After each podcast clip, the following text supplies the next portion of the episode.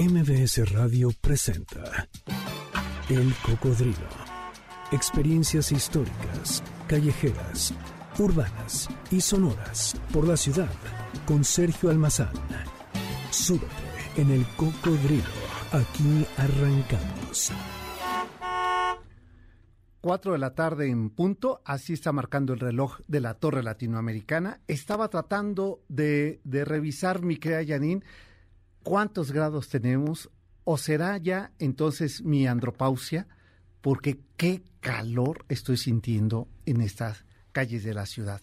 Pero mejor ni indago, ¿verdad? Ni una cosa ni la otra, porque las dos asustan. Pues sean bienvenidos, soy Sergio Almazán, lo recibo aquí con razón, Janine, 28 grados, pues por supuesto que voy a estar como estoy sudando, como si fuera yo eh, pollo en rosticería. Pues son las 4 de la tarde ya con un minuto en este sábado 7 de mayo, el año 2022. Esto es MBS 102.5. Aquí comienza el cocodrilo.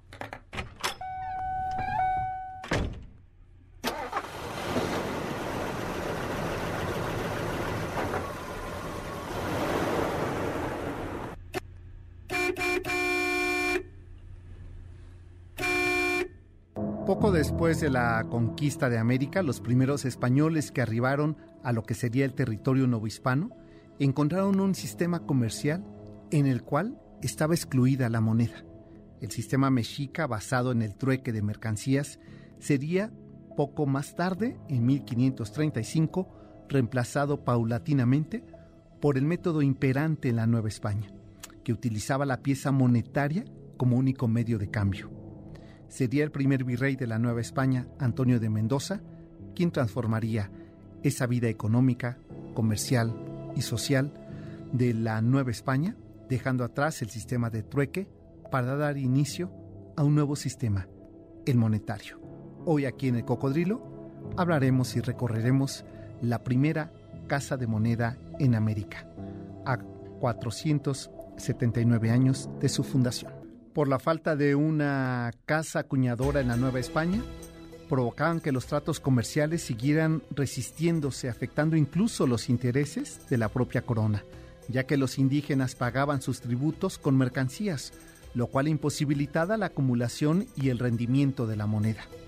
Esta serie de factores marcados en el contexto de una conquista fue necesario expandir un nuevo sistema económico en el, en el eh, en el espacio novohispano, en ese periodo en donde la corona española hizo necesario entonces el establecimiento en América de un nuevo sistema de comercio, un nuevo sistema de intercambio económico y mercantil, pero sobre todo de una seca, es decir, de una casa que acuñara monedas.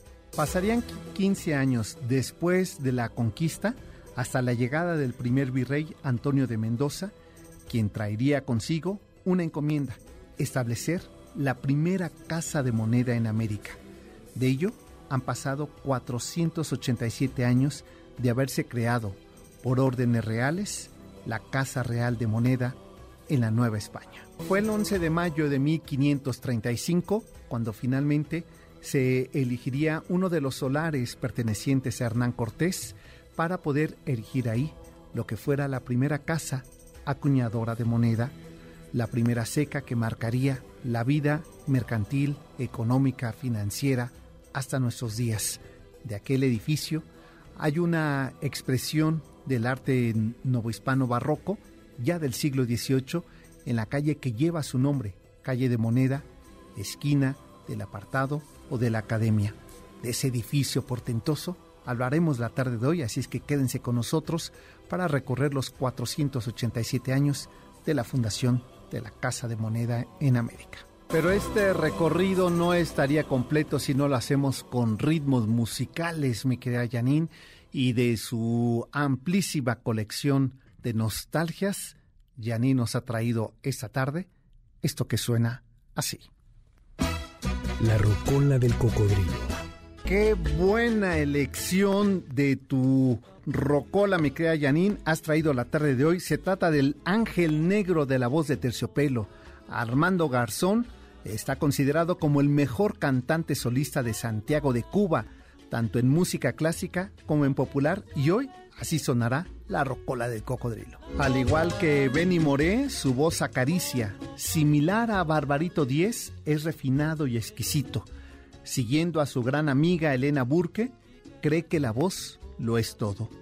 Pero a diferencia de cualquier otro solista cubano, Armando Garzón es poseedor de una voz de contratenor perfectamente entrenada que emplea lo mismo para interpretar la indestructible lírica romántica latinoamericana, como el bolero, el son y el cha-cha-cha. Su carrera profesional se inicia como solista eh, del renombrado coro El Orfeón en su natal Santiago de Cuba, lugar donde nació un 13 de mayo de 1948 y desde pequeño desarrolló una fuerte pasión por la música religiosa europea, principalmente las obras de Scarlatti y de los compositores ingleses de los siglos XV y XVI. De los años 50 hasta finales de los 70, Armando Garzón se desarrolló profesionalmente en la música clásica y de cámara, pero en los años 80 dejó esa música clásica para realizar un disco junto con Pablo Milanés interpretando boleros y canciones cubanas. En su primer disco, bajo el sello de Discos Corazón, es acompañado por el Quinteto Oriente, una agrupación tradicional de Santiago de Cuba que llevaba el bolero en sus venas y que nació en el seno de la trova tradicional cubana. Pero sería hasta el segundo material discográfico donde Garzón se reunió con uno de los grupos más recios del son cubano, los Guanches, para grabar un repertorio de boleros antiguos al ritmo del danzón, pero con la instrumentación de la trova tradicional. Tras una larga gira por Francia y Holanda a finales de 1999, Armando Garzón lanza su tercer material discográfico y quizá se convertiría ese disco en la llave del reconocimiento internacional como la voz cubana del siglo XX. El disco Escándalo, en el cual acompañado por siete sobresalientes jóvenes, presenta un repertorio de música latinoamericana desde la vieja trova pasando por el feeling y la nueva canción. Bautizado por la prensa como el ángel negro de la voz de terciopelo, Armando Garzón está considerado como el mejor cantante solista de Santiago de Cuba, tanto en música clásica como en popular, por su excepcional voz de contratenor. Temas reconocidos y cantados por sus maestros y máximas voces de Cuba y América son eh, revisitadas al estilo profundo, fino e íntimo por Garzón. Basta mencionar temas como La mentira, Nosotros, Eso, Si me comprendieras y el tema que da título al disco, Escándalo. Como resultado de ese repertorio musical cubano, Armando Garzón comenzó a gozar de una popularidad internacional. El gran cantante santiaguero, con ese tercer disco se confirma su espíritu exquisito de la música. Los ritmos y la privilegiada tesitura de su voz lo convierten en la identidad sonora eh, de, Cuba en este siglo XXI. Tal como la prensa especializada calificó este disco de escándalo como el mejor ejemplo vital de la música popular internacional, por el estilo de las dos guitarras primas, la persecución del timbal, los coros y en particular la voz contratenor de Garzón, este disco rompe con la forma en que el bolero se tocaría en la casa de la trova, sin dejar de lado la tradición en su totalidad, la cual en palabras del propio Armando Garzón, es el lugar donde uno debe irse siempre para buscar ideas, sentimientos y formas, y se ha presentado en múltiples ocasiones en los festivales y teatros más importantes de México y Europa, donde es indiscutible la personal voz de Armando Garzón. Gracias al disco Escándalo, del cual estamos escuchando este tema, pues Armando Garzón comienza a recorrer múltiples escenarios y festivales y teatros importantes tanto en México como en Europa. Entre ellos, por ejemplo, se presentó en el Zócalo de la Ciudad de México, en el Teatro Blanquita, el Festival Cumbre Tajín de Veracruz, el Teatro de la Ciudad de Aguascalientes y la Universidad de Guadalajara, en la Feria Internacional del Libro en el año 2018. En el 2001, acompañado por el maestro Felipe Urbán y su danzonera, Garzón sedujo profundamente a más de 50.000 personas en lo que fuera denominado el salón del baile más grande del mundo, el Zócalo capitalino. Con el cautivador repertorio de danzones, Garzón regresó a Europa en el año 2002 para presentar una exitosa gira de más de dos meses que incluyó destacados foros y festivales internacionales.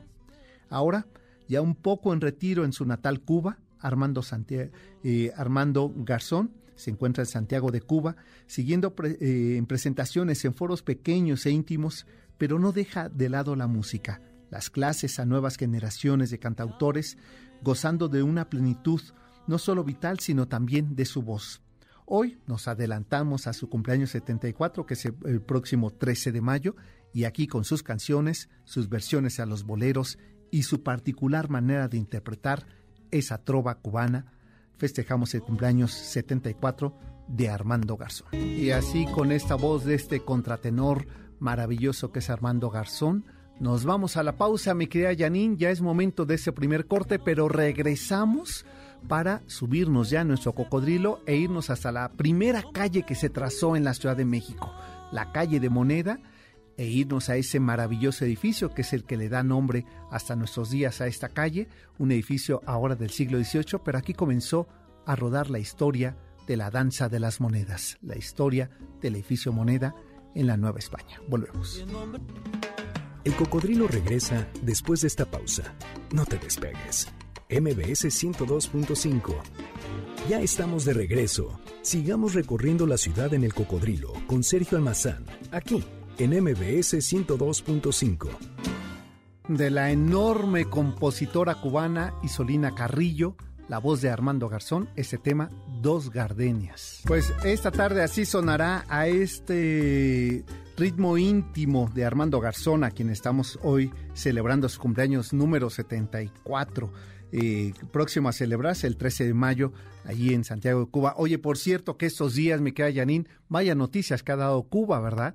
Eh, la, tarde, noche de ayer, el, prenderse fuego, el quemarse el incendio de este hotel legendario en Cuba, la visita de después de aquella ríspida relación de comes y te vas, eh, este, y, después que mejor que no vengan, eh, ahora pues se toman la mano y no, hay nada como, eh, como Cuba, un aliado para México. siempre hemos tenido esa relación. Eh, íntima, pero como buenos hermanos, de repente nos ponemos la jeta, Y este, y no nos hablamos muy bien, y, después nos vemos y nos da mucho gusto.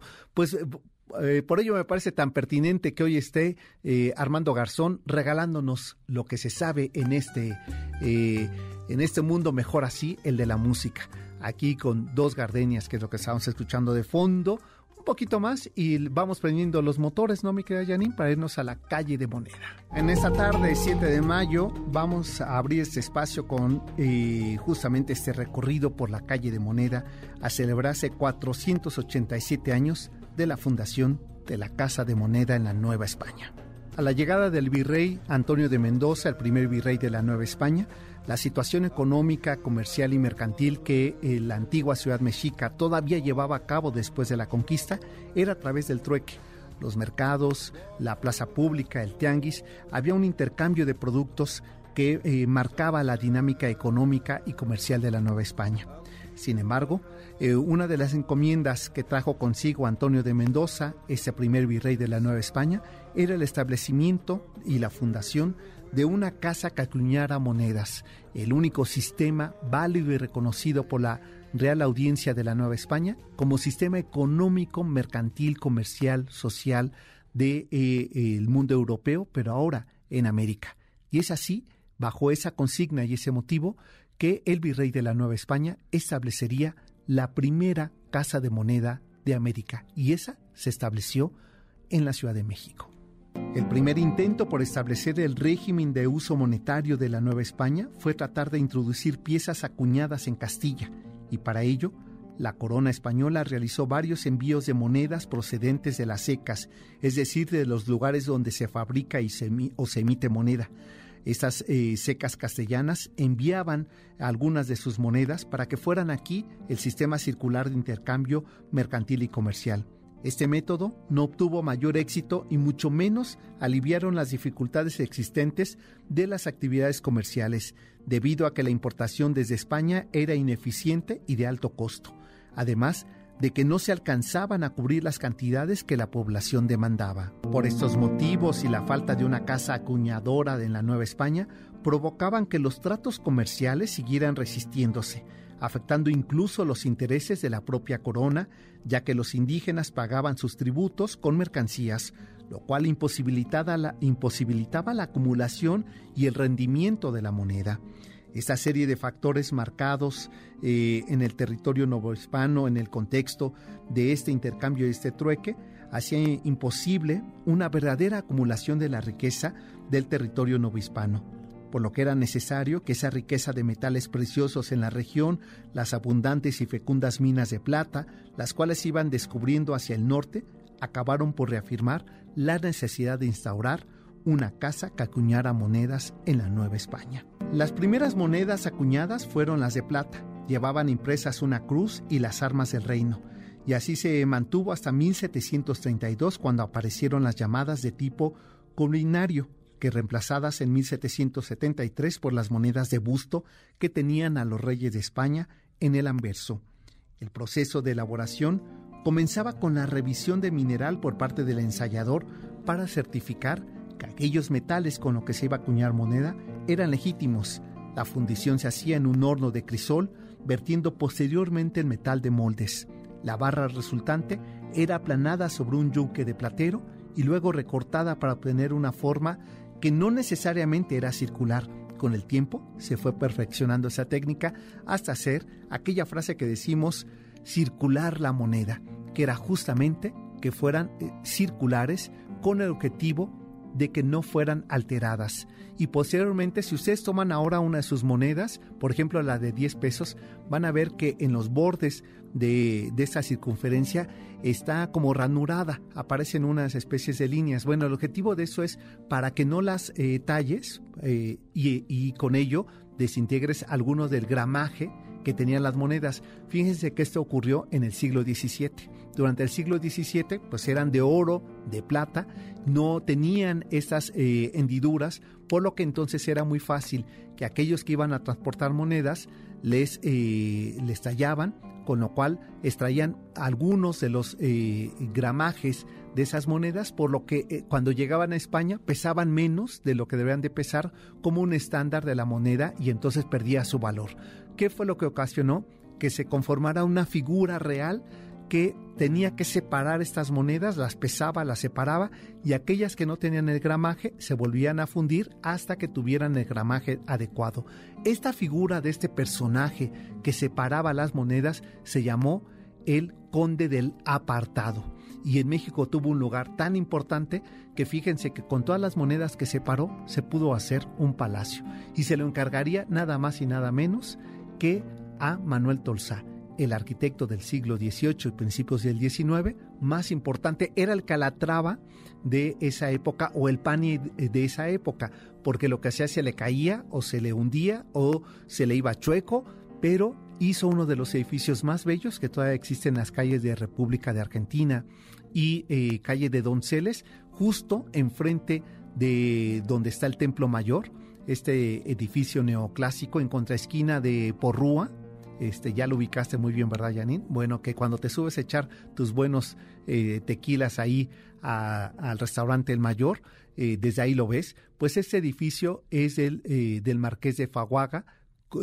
Marqués del Apartado. Pues él se encargó de separar las monedas que no tenían el gramaje adecuado.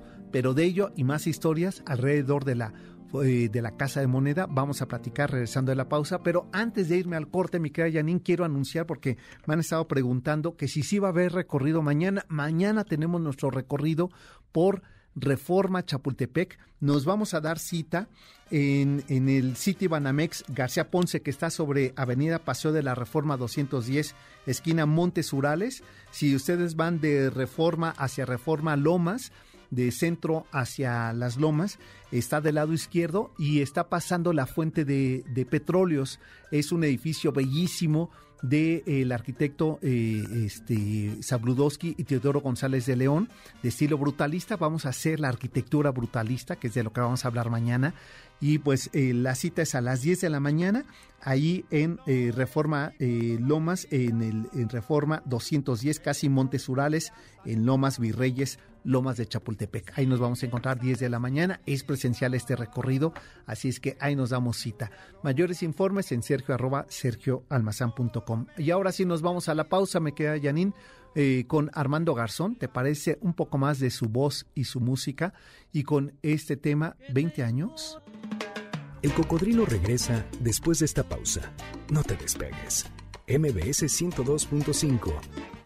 Ya estamos de regreso. Sigamos recorriendo la ciudad en el cocodrilo con Sergio Almazán, aquí en MBS 102.5. Armando Garzón, eh, en esta tarde aquí en el cocodrilo, la verdad es que cómo se disfrutan estos ritmos y cómo una misma eh, canción eh, puede cambiar tanto en un ritmo distinto, ¿no? Y aquí está la prueba de este tema y ahorita lo comparamos con la que todos conocemos de Chan Chan, ¿verdad?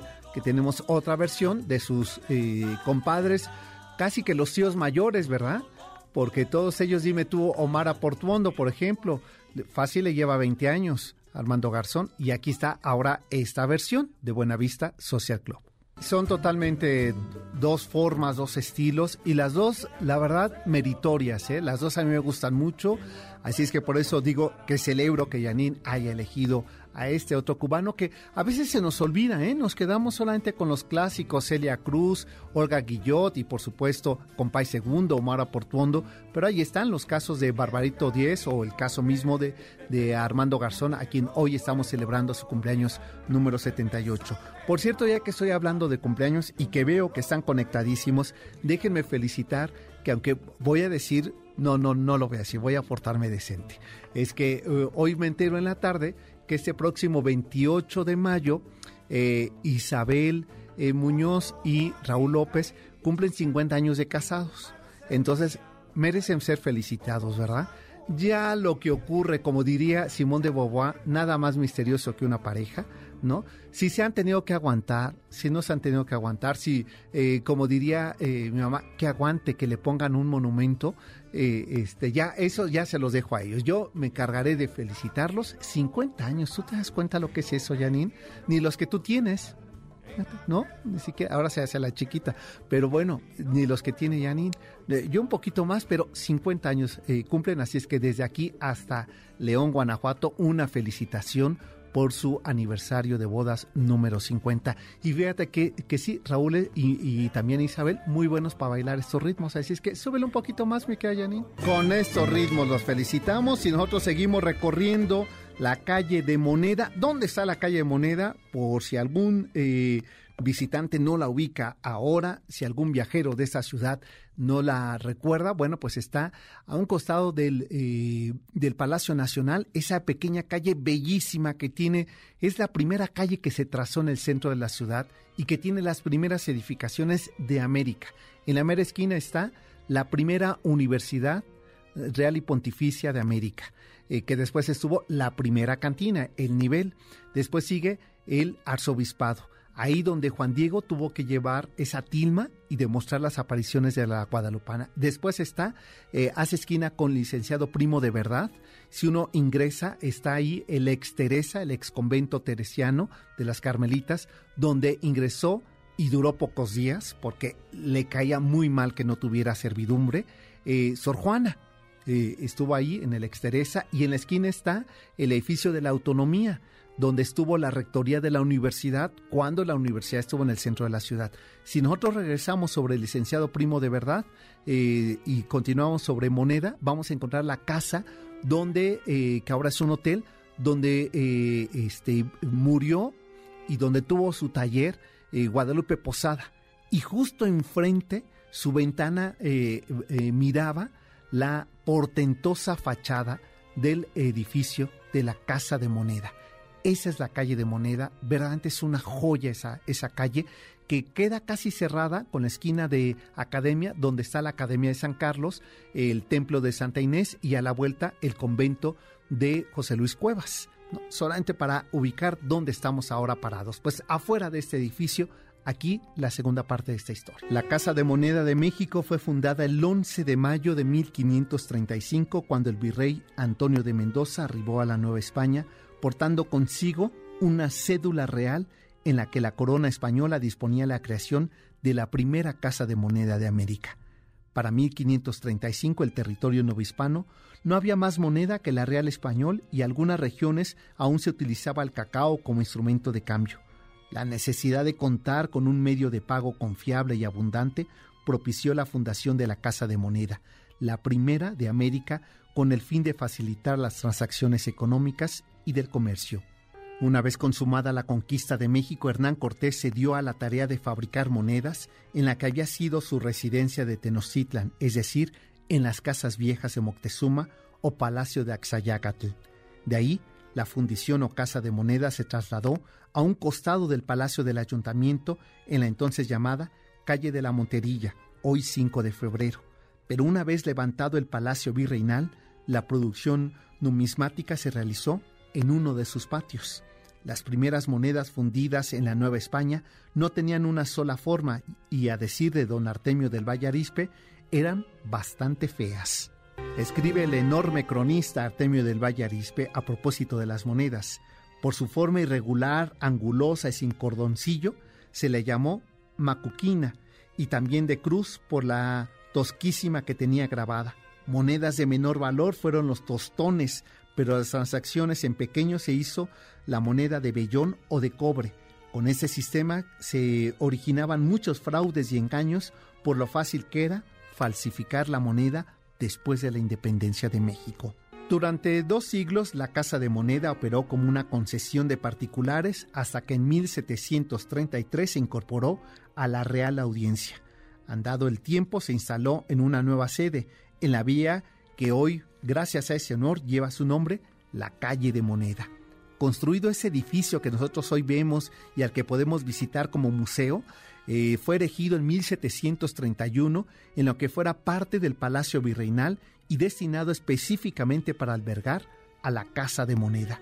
Este magnífico edificio de tesontle y cantera, ostentosa en su portada principal, es una de las mejores muestras del preciosismo de la arquitectura civil novohispana o del barroco florido y está flanqueada por columnas con eh, cartelas enroladas, un balcón señorial propio de las construcciones palaciegas del siglo XVIII. Destaca el centro rodeado de relieves vegetales y de conchas que significan que era una casa de plus ultra o de tornaviaje. Es decir, cuando nosotros vemos en el centro de la ciudad estos edificios que tienen conchas marinas o que tienen eh, eh, cruces de Calatrava significan que eran lugares de comercio o de tornaviaje, es decir, que salían de esa casa eh, mercancía y llegaba mercancía también ya fuera de Filipinas o de España o de Sevilla y, eh, y, que también salían de ahí, de esa casa mercancía. En el caso de, del portentoso edificio de la Casa de Moneda, mantiene tanto las conchas como estos dragones filipinos, porque implica que era una casa que comerciaba o que su moneda también tenía intercambio o valor eh, mercantil, tanto en Europa como en Asia. Con eso, entonces, lo que podemos advertir que desde el siglo XVIII, pero a decir verdad, desde el siglo XVI, México ya tenía relaciones comerciales internacionales con el Oriente y con Occidente. Originalmente las operaciones de acuñación de la Real Casa de Moneda pues se habían establecido, como decíamos, desde 1535 en la parte posterior de las casas viejas de Moctezuma, donde ahora está el Monte de Piedad, eh, ahí sobre la calle de Monte Piedad y Tacuba, pues ahí se acuñaron las primeras monedas, también propiedad, esa que fueron las casas de Hernán Cortés y por las que el gobierno virreinal pagaba una renta ubicadas en el sitio que hoy ocupa la casa matriz del Nacional Monte de Piedad. Pero en 1569 el gobierno adquirió eh, al segundo marqués de Valle, Martín Cortés, la propiedad al noroeste del nuevo Palacio Virreinal de las antiguas casas nuevas de Moctezuma, con el fin de establecer la Casa de Moneda. Y donde eh, justamente en esa, eh, hoy que es como la sala de prensa, ¿verdad?, del gobierno actual, de Andrés Manuel López Obrador, ahí donde da las mañaneras, que era antiguamente la hacienda. Ahí eh, seguramente tus papás, mi querida Yanin, fueron ahí a cobrar eh, este, sus pagos como maestros. Pues ahí eh, también estuvo la antigua Casa de Moneda, antes de que se elaborara en el siglo XVIII un nuevo postulado o una, nueva reglamentación que implicaba la autonomía real de la hacienda pública de la Nueva España y con ello la formación de una casa real de moneda, que fue lo que se realizaría en ese siglo XVIII. En 1729, la, la corona retomó la administración directa de la Casa de Moneda y se introdujo una nueva maquinaria para la cual se realizaron diversas ampliaciones y modificaciones que van entre 1732 y el 34 bajo la dirección de un nuevo director, Nicolás Peinado Valenzuela, y posteriormente Pedro de Arrieta, quien fue directamente el encargado, el arquitecto encargado de hacer el edificio portentoso que hoy nosotros vemos de la calle de Moneda, hoy que alberga el Museo de las Culturas del Mundo. Eh, para 1900, la Casa de Moneda fue, eh, eh, este, salió de esos predios para irse a Lomas de Sotelo, donde están incluso los archivos, la casa de imprenta de, eh, eh, del gobierno federal y donde está la Casa de Moneda, ahí en irrigación y toda esta eh, zona poniente del Valle de México. Y el edificio se convertiría en el Museo Nacional de Antropología, inaugurado por Porfirio Díaz, donde ustedes pueden ver una imagen donde está Porfirio Díaz con lo que conocemos como el calendario azteca este escudo que fue exhibido y que hasta la década de los 60 estuvo ahí en lo que eh, fuera la antigua Casa de Moneda, el Museo de Antropología, para que posteriormente en 1964 fuera inaugurado el portentoso y bellísimo edificio que no es de los más bonitos del mundo, el Museo Nacional de Antropología de Pedro Ramírez Vázquez, con, esa, con ese paraguas invertido en forma de fuente, con esa columna eh, que, eh, con relieves de los hermanos Chávez Morado y ese patio maravilloso que recibe a los visitantes y quizá uno de los museos más bellos, insisto, del mundo, y se quedaría como el Museo de las Culturas del Mundo, la antigua Casa de Moneda. ¿Qué pasó con Francisco de Faguaga, Marqués del Apartado? Esto lo vamos a comentar regresando de la pausa. Esto es el Cocodrilo y hoy estamos recordando a 487 años de la fundación de la Casa de Moneda en América. El cocodrilo regresa después de esta pausa. No te despegues. MBS 102.5. Ya estamos de regreso. Sigamos recorriendo la ciudad en el cocodrilo con Sergio Almazán, aquí en MBS 102.5. Es la voz del contratenor Armando Garzón, eh, celebrando su cumpleaños eh, anticipado aquí en el programa con ese tema, Nosotros. Y ya que estamos conmemorando, me estaba diciendo eh, cual Pepe Grillo que me, eh, que me susurra al oído, literalmente me susurra al oído. Eh, me, me, estabas diciendo, mi querida Janine, que hoy sería el cumpleaños número 60 y qué? 62 de Almudena Grandes, la gran, la enorme escritora que recordarás hace tres, eh, tres inviernos estábamos en la feria de Guadalajara, este, que estuve ahí en la presentación de su libro y ¿quién iba a decir eh, eh, poco tiempo después que no estuviera cuando ahí estaba tan vital, ¿no? Que eh, estaba ahí gozando que ella decía, por fin estoy escribiendo sin sentir la atadura del tiempo y dijo símbolo inequívoco de la edad. Y mire nada más que hoy la, la tengamos que recordar así, pero lo mejor es recordarla leyéndola. Almudena Grandes. Y, y bueno, y de Almudena, pues nos vamos a esta música cubana con el maestro Armando Garzo. Aprovecho esta, este momento musical también para agradecer a Raúl Cupa López, gracias por estarnos, eh, nos está viendo desde León, Guanajuato, saludos hasta allá. Luis Felipe dice, hola Sergio, definitivamente sí hace mucho calor. Bueno, ya me estaba asustando si se trataba ya de iba a decir mi anticipada andropausia, pues no, no, no, más bien ya en plena andropausia. Pero dice, por favor, si es posible, un saludo adelantado a Diana por el Día de las Madres.